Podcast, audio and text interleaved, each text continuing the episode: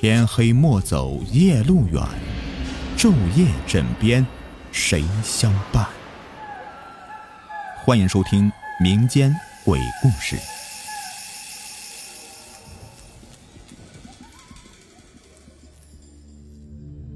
你们好，我是雨田。这个故事的名字叫做《鬼母与一狐》。鬼妈妈是鬼，而狐妈妈是狐狸，这事儿一点都不假。很多人都知道，虽然全都没有见过。而一提到鬼啊，很多人都会想到那些恐怖片，要么想到的就是那些青面獠牙、披头散发、眼睛放绿光、血红舌头耷拉着。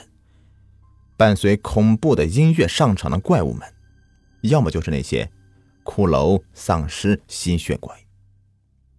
其实，并不是的，鬼妈妈长得和真人没什么两样，而且还很漂亮。那是一个偏僻的小山村，说它小吧，那是因为村子里面只住了二十几户人家。那时候不但是没有电脑之类的，就连电那都是没有的。到了晚上，人们都是用豆油灯照亮的，而那豆油呢，也需要跑上三十里路去到集市上去买。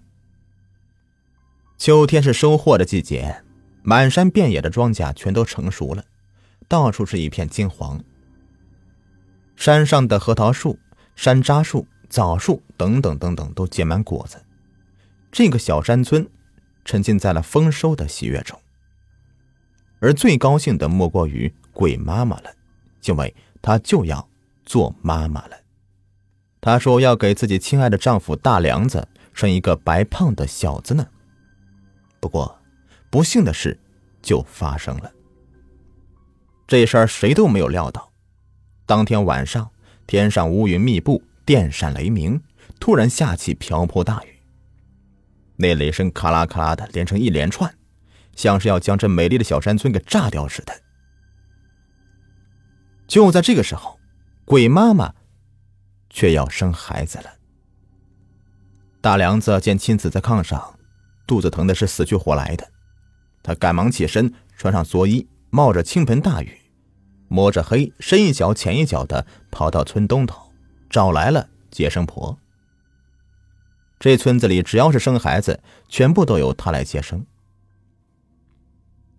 等那个接生婆呀到屋里一看，赶紧叫大梁子做准备，并且告诉他：“你媳妇要生了。”接生婆仔细一检查，吓了一跳，这孩子的一只脚已经下来了，而且还是厉生。用现在的说法就是难产。接生婆接生过很多孩子，但是也没有遇到过这样的，因此她也是急得一身冷汗。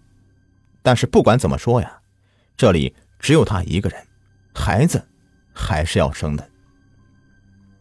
他忙了半天，终于将那孩子接生下来，抱起来一看，果然是一个白胖的小子。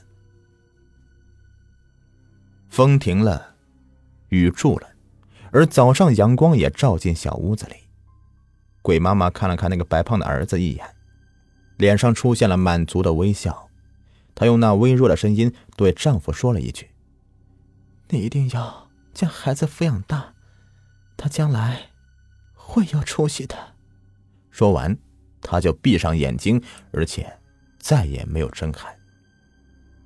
他是因为失血过多而死去的。其实鬼妈妈也不想死，她也惦记自己的儿子，惦记着自己的丈夫。而且她还那么年轻，她的灵魂也没有去丰都报道，只是在家的小院子里转了一圈又一圈。最后，他背着那个来勾魂的鬼差，偷偷潜伏在自家的枣树下。他需要留下来照顾自己的儿子。她在自家枣树下藏匿时，看到丈夫哭的是那样的伤心，她知道。那是为了自己，因此，她也在那里偷偷的，不知道流下多少眼泪。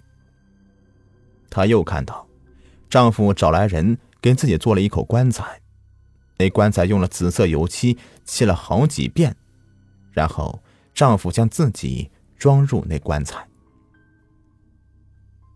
冲病那天，村里人全都来了，没有人给自己戴孝。丈夫自己在腰上系了一根白布，她知道那是丈夫对自己的怀念。她看到自己被埋在了村头的小山坡上，那山坡是她同丈夫初次见面时的地方，她很喜欢那里。坟头起来了，丈夫站在那里，对她说：“你放心去吧。”我会把孩子拉扯大，让他读书，将来让他有出息的。听到丈夫的话，他很满意的笑了。他非常想念自己的儿子，儿子刚出生就没有了母亲，孩子多可怜呐！孩子吃不到母乳，丈夫急得团团转。他见到孩子饿得连哭的力气都没有了，还好，邻居的李嫂也是生了女儿不久。见到孩子可怜，每天过来抱抱孩子，给他喂奶。孩子满月了，李嫂的奶水不够喂养两个孩子的，鬼妈妈心里十分着急。她见到自己的丈夫每天用玉米面做成面糊喂养孩子，营养不够，孩子长得十分的瘦弱，不能这样下去了。鬼妈妈要想办法，她要让儿子吃饱，让儿子长得健壮。有什么法子呢？她在翻来覆去的想着。老天不负有心人呐，也不负有心的鬼。鬼妈妈一直一筹莫展的时候，她住的坟里忽然来了一只狐狸。这狐狸也是刚刚生了孩子，才三天。他住那个小沟啊，突然被山洪给灌满了。他拼死逃出来，几个孩子。却被山洪卷走，家没有了。他遇到鬼妈妈，鬼妈妈见他可怜，就把他带到自己这里。那狐狸非常感谢鬼妈妈，两人是磕头拜了姐妹。狐狸小，叫鬼妈妈为姐姐，鬼妈妈自然叫狐狸为妹妹了。妹妹见姐姐每日为了儿子没有吃奶而发愁，自己孩子也没有了，可她的奶水还是很足啊。就对姐姐说：“姐姐，你不要发愁了，让我来喂养你的孩子吧。”鬼妈一听，心里想：“你是狐狸，这狐狸奶人可以吃吗？”可是妹妹既然提出来了，也许可以，就让她去试试吧。鬼妈妈就高兴的答应下来。他们一个是鬼，一个是狐，大白天的他们不能去，只能等到半夜三更的人们睡熟之后，他才敢去呢。姐妹二人商量好了，他们白天躲在那座坟里睡觉，到了半夜，他们起身，悄悄的来到鬼妈妈家里。他们来到窗前，没敢直接进去。鬼妈既怕吓着自己的丈夫，也怕吓到自己的儿子，在外面等了好半天呢。见丈夫睡熟了，她才同胡妹妹来到屋里。鬼妈怕丈夫听到声音醒来以后害怕。就在丈夫脸上吹了一口气，丈夫就睡得非常的熟。怕自己的阴气重，对孩子不利，她不敢靠前，坐在一边看着自己的儿子，不觉得掉起眼泪。虎妹妹一边小声的劝着鬼妈妈，一边解开衣服，塞进了孩子的小嘴里。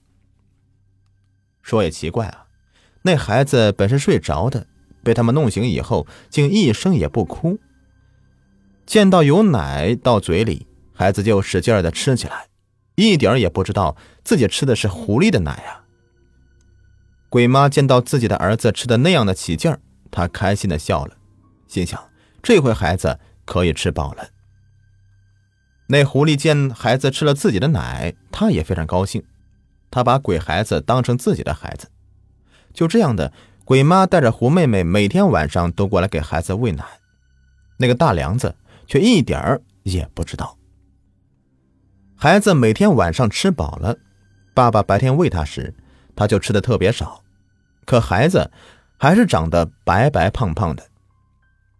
大梁子心想啊，这孩子有福，难道是老天爷在养他吗？